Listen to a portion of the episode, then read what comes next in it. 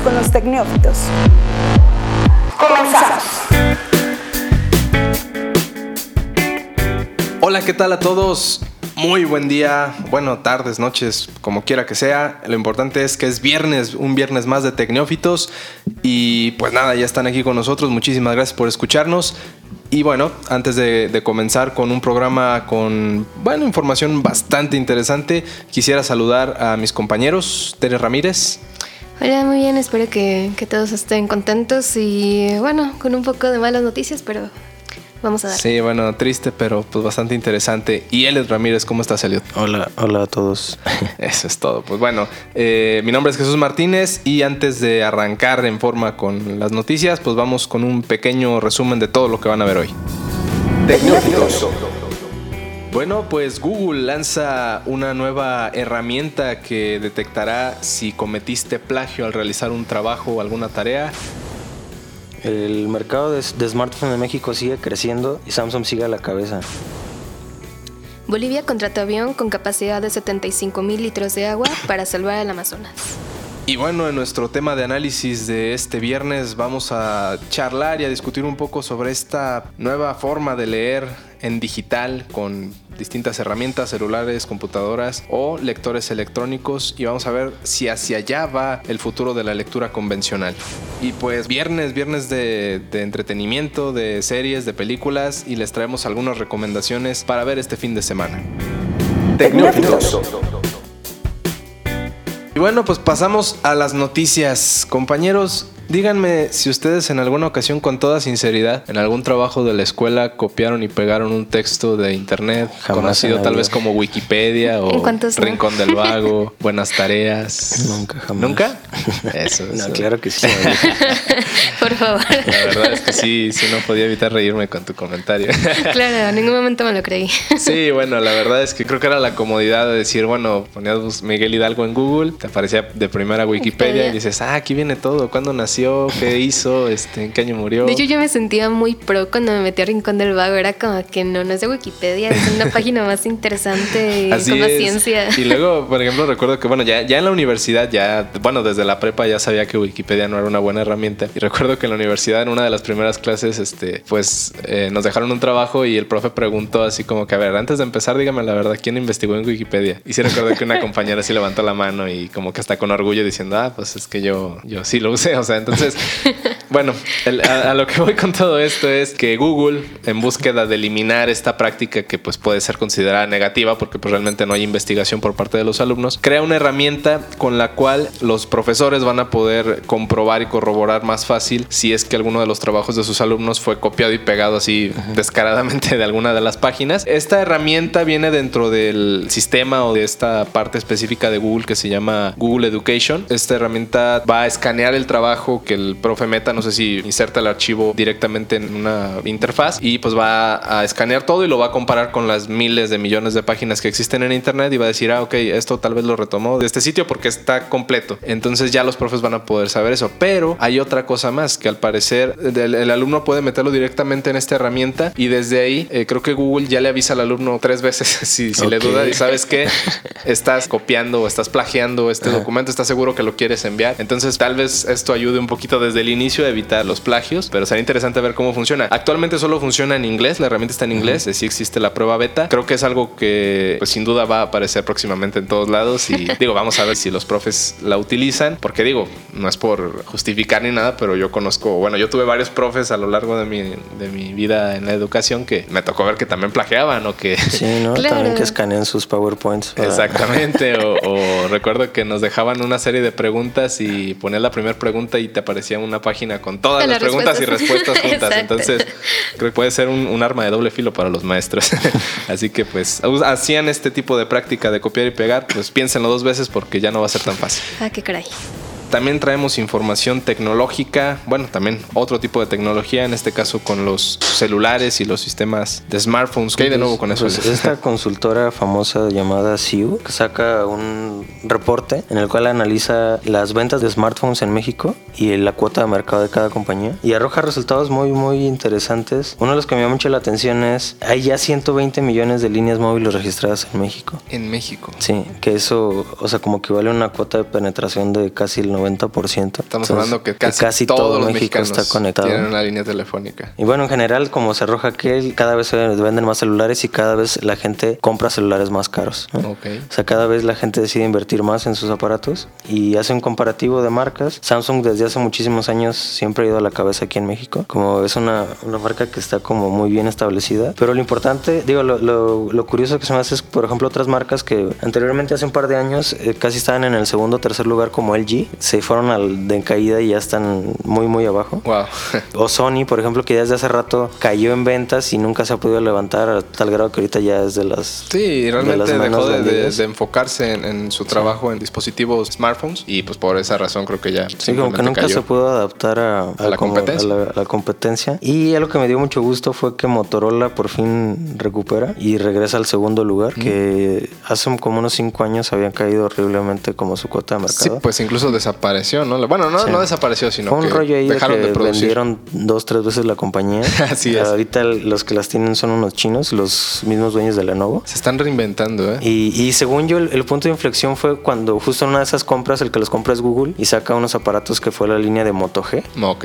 Y a partir de esa línea que la creó Google, por eso el G, sí. este, a pesar de que Lenovo después la compra, mantiene esa línea que pues de alguna forma se hizo un icono en el mercado, ¿no? Porque tiene como buenas prestaciones, una interfaz limpia y precios muy accesibles sobre todo. ¿no? Así tiene, tiene una diversidad de gamas porque para todo público existe un, Motorola, ¿no? Sí. Entonces ahora están en, el segundo lugar y Huawei en solo un año pasó de estar en el último a allá está en el tercer lugar. Ha crecido muchísimo a pesar de todas estas polémicas que últimamente han tenido. Sí, definitivamente. Digo, lo de las polémicas es reciente, tiene unos cuantos meses y creo que el crecimiento ya tiene un par de años este, a la fecha, ¿no? Creo que han mejorado mucho la tecnología en sus dispositivos. Eh, también está este tema de que existe gama para todo público, existe desde el más económico hasta los que le compiten a, Apple, a, incluso a Samsung en la gama alta. Entonces creo que tienen eh, una variedad y dispositivos muy buenos, la verdad. Sí, y también esto responde a por qué muchas veces pues vemos Huawei y Motorola por todos lados y además que muchas veces ellos, los primeros países en lanzar sus dispositivos es aquí en México. Cosas que a mí se me ha hecho muy, muy extraño, pero ahora que veo estas gráficas entiendo por qué, porque, al parecer el mercado mexicano es muy, muy grande, ¿no? Es un público pues que, que es asiduo de consumir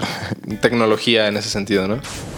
Y bueno, Tere, pues esta semana, digo, se dio a conocer apenas un hecho que ya tiene un par de semanas, este, que es un incendio catastrófico en la selva del Amazonas.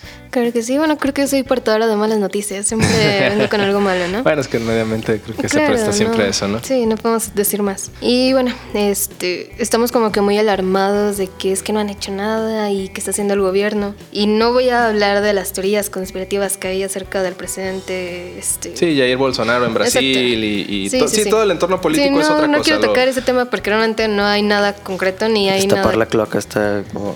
claro, sí. No, sí, en, en, ese sentido creo que acá lo, que realmente nos debe importar es el impacto que está teniendo este incendio, que no es cualquier cosa, es, es un incendio muy grande que está afectando pues uno de los pulmones más grandes del mundo. exacto, llevan creo que 500 mil hectáreas que, que, se queman. Híjole. Así que pues sí es un área bastante considerable y bueno, este, la noticia que les traigo es que Bolivia contrató un avión con una capacidad de 75 mil eh, litros de agua para salvar precisamente pues una parte del Amazonas, ¿no? Claro. Y bueno, esto lo hizo el presidente Evo, Evo, Morales. Ajá.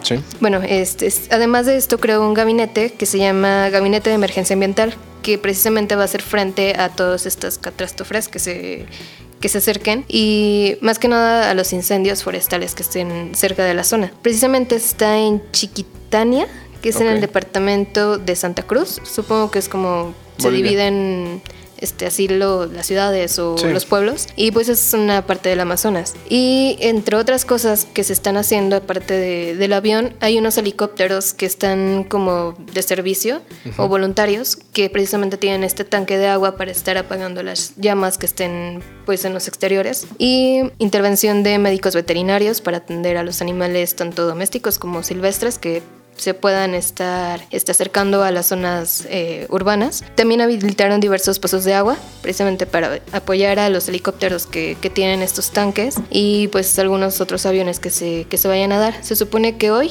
este, el avión de los 75 mil litros va a estar eh, este, presente en la selva, pero pues bueno, esperemos que, ¿Qué más noticias? Sí, bueno, creo que em, más allá de lo que podamos decir en redes que estamos indignados o, tal, o que las mismas autoridades se muestran este, diciendo que van a apoyar y todo, pues creo que importa más las acciones, más allá de presumirlas o de decir que se van a hacer cosas, es poner manos a la obra, porque ahorita en este momento el problema es el incendio, pero hay que pensar en lo que viene después. Claro, y es que hay una fundación, no me acuerdo, que es eh, del nombre, se trata precisamente de sembrar árboles por cada 45 búsquedas que hagas en internet, pero no se trata nada más de ir y siembro y reforesto y todo quedó, no, o sea, tarda años, tarda décadas en que un, un, suelo se vuelva a regenerar. primero es hacer como el análisis o la, la revisión de los daños que, que, vaya a generar este incendio al, al final y después es empezar con las acciones e implementarlas para que en un futuro lejano, porque no, no va a ser una cosa de, de un par de años, en muchos años podamos aspirar a que la, la selva pueda recobrar un poco de, pues sí, de la, de la, abundancia que tenía. Es, claro, es muy detallado lo que se tiene que hacer, no,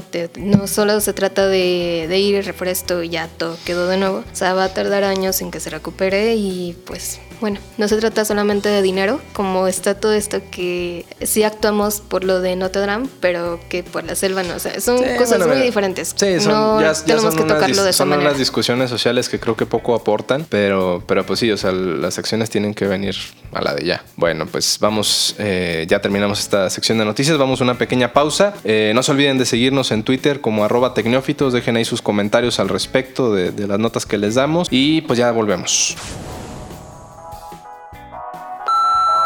Déjanos tus comentarios en arroba usando el hashtag Pregunta Neófita. Pregunta Neófita. Pregunta Neófita.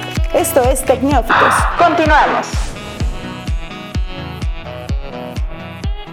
Ya estamos de regreso en Tecnófitos, muchas gracias por continuar con nosotros. Y bueno, vamos a un tema que creo que cuando lo discutíamos en la planeación, creo que salieron muchos comentarios en general y creo que es un tema bastante interesante que es los libros o la lectura digital, que es hacia, no sé si es hacia donde vamos ya en un futuro, que ya sea el estándar de leer libros en, aparatos electrónicos y dejar este tema del, papel y de los libros como tal. No sé si llega a eso, pero de que está tomando una importancia en general, creo que... Pues aunque no, dejemos de leer, está súper. o sea, en formato digital, en papel. Sí, bueno, creo que el el hecho creo que el tema de la lectura sí existe porque digo, no importa si solamente usas Facebook, si usas Twitter, si usas Instagram, no importa qué red social utilices, tienes que leer, tienes que leer y estás leyendo constantemente. No lees lo que deberías. O sea, no, no es como estar tres horas pegado a Facebook, digas, ay, leí tres horas. Sí, pero pues que leíste, o sea, puros memes, puras publicaciones sin ton ni son. Sí leemos, pero no leemos lo que deberíamos. Y refiriéndonos a lo que deberíamos leer, como son, bueno, la lectura de ocio es algo pues bastante interesante y que te nutre mucho. Y quien lee en libros a veces se le complica pensar en la posibilidad de comenzar a leer en un celular, en una computadora o en un lector estos electrónicos que ya son muy populares. Y aquí la cuestión es, ¿deben tratar de hacerlo o, sí, como se deben quedar donde están? Como surge de pensar que, no sé, el, mercado, de, hablábamos del mercado de la música, que de pasar de que uno iba y compraba sus CDs como en físico, ahora ya casi todo se consume en streaming, ¿no? Es muy, muy, muy poco el mercado que, que, sigue atendiendo el medio físico. Así es. Entonces la pregunta es si, si, esto va a llegar algún día a pasar con el libro electrónico. Algo que pasa, por ejemplo, con el streaming es que llegó a más gente. Más gente se animó a escuchar más y más música a partir de ello. Y si a lo mejor los libros electrónicos pueden fomentar ese, ese tipo de cosas, ¿no? De que a lo mejor ahora que ya tienes una gama de dispositivos diferentes o que te facilita hasta cierto punto como tener un aparato para esto, puede ayudar a que la gente lea más. Pero no sé si la gente que es más como fanática de la literatura pueda como reemplazar ese romanticismo por el libro impreso para pasar a leer en digital, ¿no? Sí, bueno, si definimos las ventajas de la lectura en electrónico está en que, bueno, de cierto modo ayudas al planeta, digo, entre comillas, porque no es como que un libro menos que leas en físico es un árbol menos, o sea, que van a talar, no, pero si consumes menos papel de cierta forma, entonces tiene, tiene un sentido ecológico positivo. es, es, más barato probablemente distribuir un, un lector y, y, hacerte llegar el archivo digital a todo el proceso de crear un libro desde distribuirlo por las librerías. Así es, es, más sencillo adquirir un libro también tanto por la forma en que lo compras como la forma en que lo, pues sí lo vas a tener, porque por ejemplo, ya sea en cualquier dispositivo, pero en estos lectores electrónicos, pues tú puedes tener toda tu librería ahí en la palma de tu mano y ya no tienes que cargar con ellos. Incluso destinar un espacio en tu casa, ¿no? Bueno, conozco mucha gente que tiene su librería y es como que el rinconcito y poner todos tus libros y ya llega un momento en el que son tantos o son bastantes y ya te genera un conflicto porque dices, bueno, ¿y qué hago con todos los que ya no ocupo o ya no quiero? Sí, porque hay un punto donde tienes que pues deshacerte de algunos que a lo mejor dices, ya no los voy a leer o ya no me generan algo y pues los voy soltando. Entonces, de esto pasamos a, la parte negativa, que es como el, romper con este romanticismo del libro que decíamos, de que bueno, hay quien le gusta todavía ir a las librerías, comprar un libro, sentarse en un rincón a, devorárselo en, en, no sé, días o semanas o lo que dure en leerlo, y después ponerlo en un librero donde pueda tener ese como un tema de conversación en algún momento, decir, ah, es que este libro lo leí en tal momento y me generó tal cosa. Entonces rompes con todo eso al tenerlo en electrónico, ¿no? Y por otro lado también está este tema de, del valor que tiene como en físico. O sea, hay quien dice, compro un libro en electrónico, pero ¿qué estoy teniendo? O sea, no es algo tangible, no es algo que yo pueda decir, lo tengo en mis manos y me está costando lo que, lo que tengo en la mano. Y ahora no, o sea, ahora simplemente es un, pues un archivo, o sea, es una serie de datos que pues sí pagas y que lo, lo tienes ya a la mano disponible, pero que hasta cierto punto no es lo mismo y haya quienes sí les genera ese conflicto, ¿no? Sí,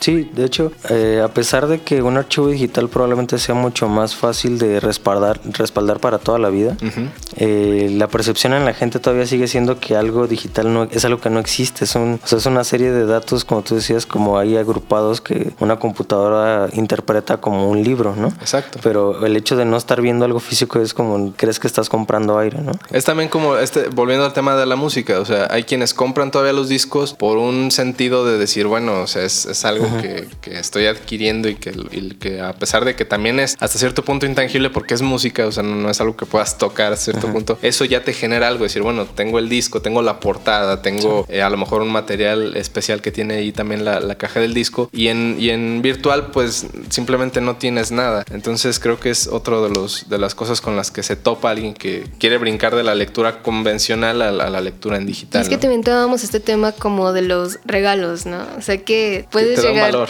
Exacto. O sea, no es tan sencillo como decir, ay, te voy a mandar este libro por electrónico y ya, o sea, es tu regalo de cumpleaños. O sea, no creo que son cosas que van a seguir hasta cierto punto. No creo que realmente el libro este, en papel desaparezca. Siento que sería imposible de hacer eso, más por tradición y por cultura. Tal vez no desaparezca, pero hay que ver cómo va a afectar a las grandes compañías editoriales el hecho de que reduzca significativamente sus ventas y ver si a pesar de eso pueden continuar con el trabajo o es algo que es insostenible y tal vez más de una vaya a quebrar. O sea, incluso como parte justo de una distribuidora, como en cualquier medio, era eso, ¿no? Como yo me encargo de hacer llegar tu libro, de imprimirlo, de empaquetarlo, de trasladarlo por todo el país para que la gente pueda adquirirlo. Pero ahora en realidad eso quiere decir que un autor podría hacer su libro subirlo a internet y venderlo él directamente, ¿no? Como ocurre con la música, como ocurre con, con los, medios digitales, ¿no? Entonces, como, ¿qué van a hacer estos distribuidores para, para seguir en el negocio? ¿Y cuánto moche se van a llevar ellos ahora que lo que les toca hacer es... Porque mantener un servidor con archivos que pesan 10 kilobits es mucho más como fácil que lo que antes tenía que hacer. Todo, todo el trabajo. Incluso tomando todo esto de las como aplicaciones, está una de Wattpad, bueno, uno de los casos, está esta chica que se llama Janet GS. Ella es originaria de aquí de León y también estudia o estudiaba ahí en la UTL. Y ajá, escribió un libro que se llama ¿Quién mató a Alex? Yo cuando estaba en los tiempos de Wattpad sí este, lo logré este, leer en ese tiempo. Es Wattpad? Perdón. Es una aplicación de libros, o sea, es ah, este, libros digitales, cualquier persona puede editarlo, eso es un perfil y tú subes el contenido que más te plazca y obviamente siguiendo las normas que, ya tiene Wattpad. O sea, tú te puedes hacer famoso, incluso dan premios, no sé cada cuánto se da, creo que es cada año, de las mejores historias, porque tú calificas por estrellitas o incluso puedes interactuar con el autor del libro. Sí, dejar tus comentarios, que haya retroalimentación. Y bueno, bueno, esta chica no tardó mucho en que se convirtiera en, en una edición en papel y se vendió a cántaros. O sea, fue, fue increíble. Ahora, el hecho de que esté impreso, ya no solamente hablemos de libros, sino de cualquier eh, palabra impresa o escrita, tenía un valor porque decías, bueno, si alguien se tomó la molestia de imprimirlo y de imprimirlo a gran escala es porque es algo que vale la pena y que es importante. Acá creo que se pierde un poquito dependiendo del lugar en el que estés consumiendo libros o lectura en general en, digital. Puede perder ese valor porque pues ya cualquiera puede escribir, eh, abrir un blog y, y ponerse a escribir todo lo que su mente le diga. Entonces ya no hay como ese filtro de decir, está impreso, entonces sí tiene un porqué. Y hasta le da como seriedad a lo que publicas hasta cierto punto. O sea, sea de lo que se trata el libro, cuando ves algo publicado en físico, se dices, ay, es que alguien ya lo leyó y a alguien sí le gustó y entonces no tengo nada que perder. Bueno, ¿qué, qué herramientas o qué opciones hay para leer en, línea? Pues bueno, digo, como lo comentaba, el archivo PDF puedes eh, leer libros en ese formato sin ningún problema en un celular, en una computadora, pero existen estos lectores digitales que ya distintas, em, eh, bueno, eh, digamos que librerías o sitios como Amazon los crean para que ahí puedas consumir de forma específica. O sea, no haces otra cosa en, ese aparato más que leer. No, no tienes otras aplicaciones ni tal que te puedan distraer. Entonces supongo que es el gran valor de un lector eh, electrónico a diferencia de, un dispositivo móvil cualquiera. Sí, es, es, la opción que la verdad recomiendo y más consumo por estos aparatos que les llaman de tinta electrónica.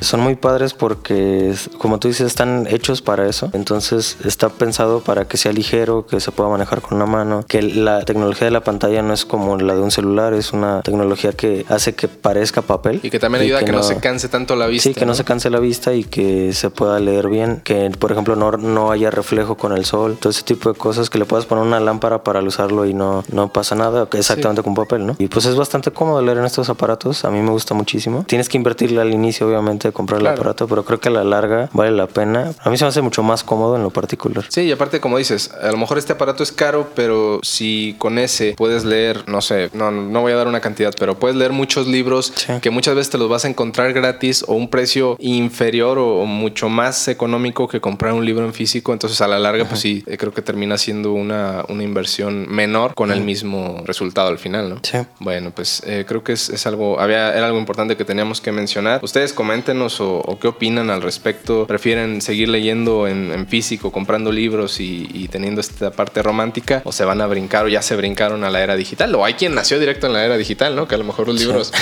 nomás los, los conoce de vista, pero nunca los, los tuvo, ¿no? Exacto. Muy bien. Pues bueno, vamos a un pequeño corte ya para terminar este, este pequeño podcast. No se vayan. Regresamos. Déjanos tus comentarios en arroba zona franca MX usando el hashtag Pregunta, Neófita. Esto es Tecnófitos. Continuamos.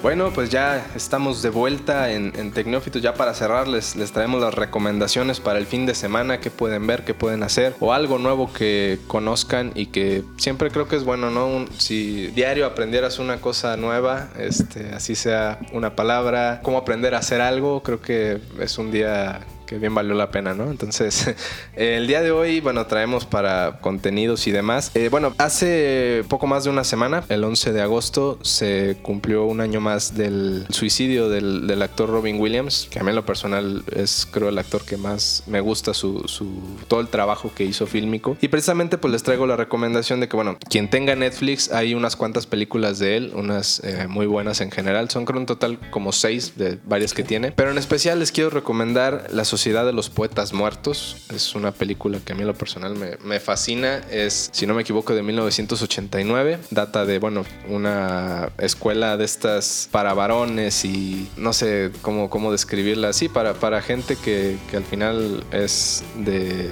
dinero, que, que, puede mandar a sus hijos a un internado. Es de los, bueno, se supone que se sitúa en 1959 me parece. Y bueno, aquí Robin Williams es un, un maestro de literatura, de poesía, que rompe totalmente con el estilo de, de, la, de la institución que siempre busca que los, los jóvenes salgan eh, pues correctos y hechos eh, a la forma de pensar que da la escuela y que se supone debe de ser en la sociedad en general. Él los hace que piensen de forma diferente, que vayan en contra de, no del sistema, pero sí como en contra de las costumbres y de lo que del status quo exactamente. Entonces obviamente eso genera problemas con los mismos profesores y con toda la institución en general. Los alumnos pues en su etapa de, adolescencia y rebeldía pues le siguen la onda porque dicen este maestro es diferente, este sí, como que sí me entiende. Y digo, se supone que él eh, eh, fue alumno de esa misma escuela y pues digamos que conoce el otro lado y, y los obliga, no, no los obliga, más bien los hace que piensen de forma diferente. Entonces es una película muy buena, que de hecho en su año pues ganó el Oscar a Mejor Guión. Y pues la verdad es que Robin Williams es, es un tipazo en esa, en esa película. Creo que es el maestro que todos quisiéramos tener y que tal vez hemos tenido, ¿no? Que, que hemos tenido profes que, que podemos como separar del, del, montón porque son diferentes. O sea, tienen, tienen una forma distinta de enseñar que sí hace que quieras tener su clase, ¿no? Por eso te hacen pensar. Y bueno, con lo que me comentabas, era. Se me vino a la mente la que había recomendado de Merlí. O tiene como que toda esta. incluso puede llegar a ser ya un estereotipo del, del profe buena onda o del profe que, que se sale del, molde, pero creo que es bien lograda esta película y creo que en su momento fue, fue muy aclamada, tuvo muy buenas críticas y poco le puedes encontrar de detalles, es, muy, muy buena la película en general, se la recomiendo, está disponible en Netflix junto con otras tantas de, este gran actor que fue el señor Robin Williams. Y pues bueno, eso por, por un lado, no sé qué, puedan recomendar ustedes que tengan ellos. Bueno, pues yo les traigo este, acerca de, todo esto de problemas ambientales un par, bueno, tres. Eh, un, par de tres. un par de tres. ok. este, son documentales que puedes encontrar en Netflix, ya que andamos por ahí.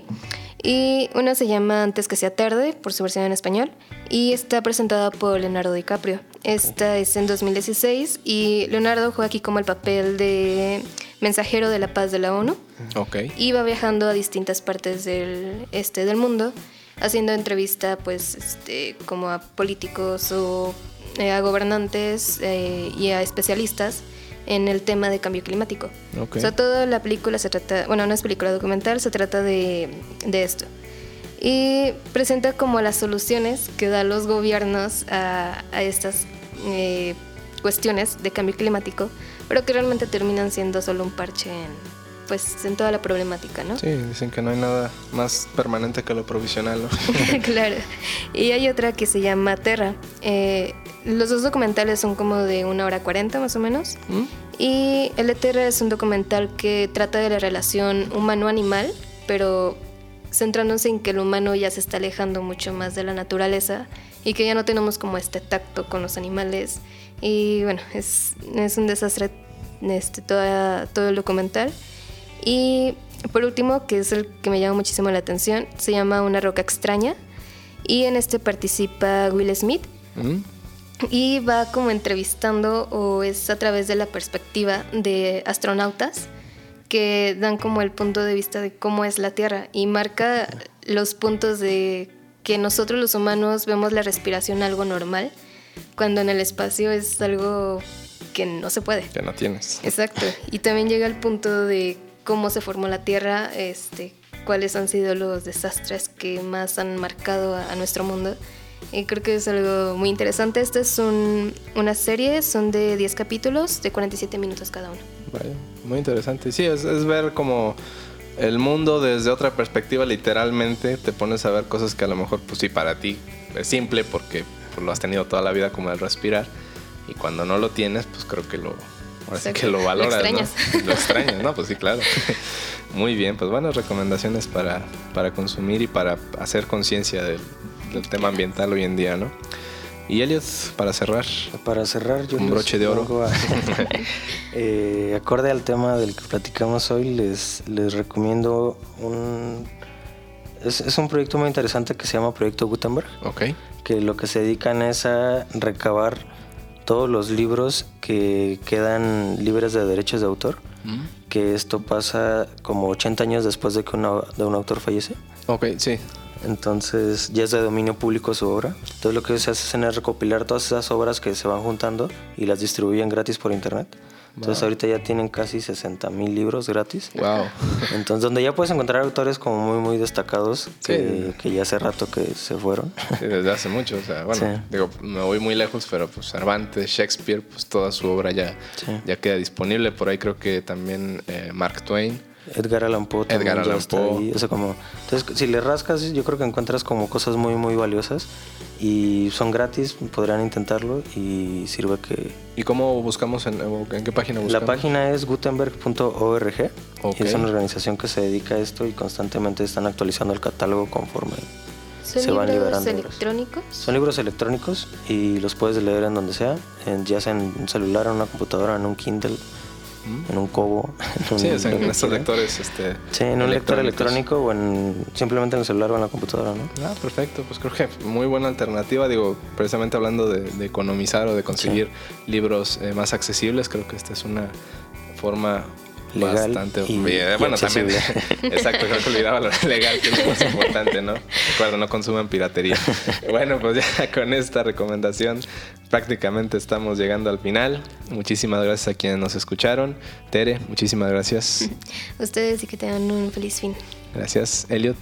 No quemen el Amazonas. No quemen el Amazonas y no consuman piratería. Y si este mundo no se acaba por todo esto que les estamos diciendo, pues aquí nos vemos la siguiente semana. Muchas gracias. No te pierdas nuestros nuevos episodios todos los viernes a través de www.zonafranca.mx y las plataformas disponibles.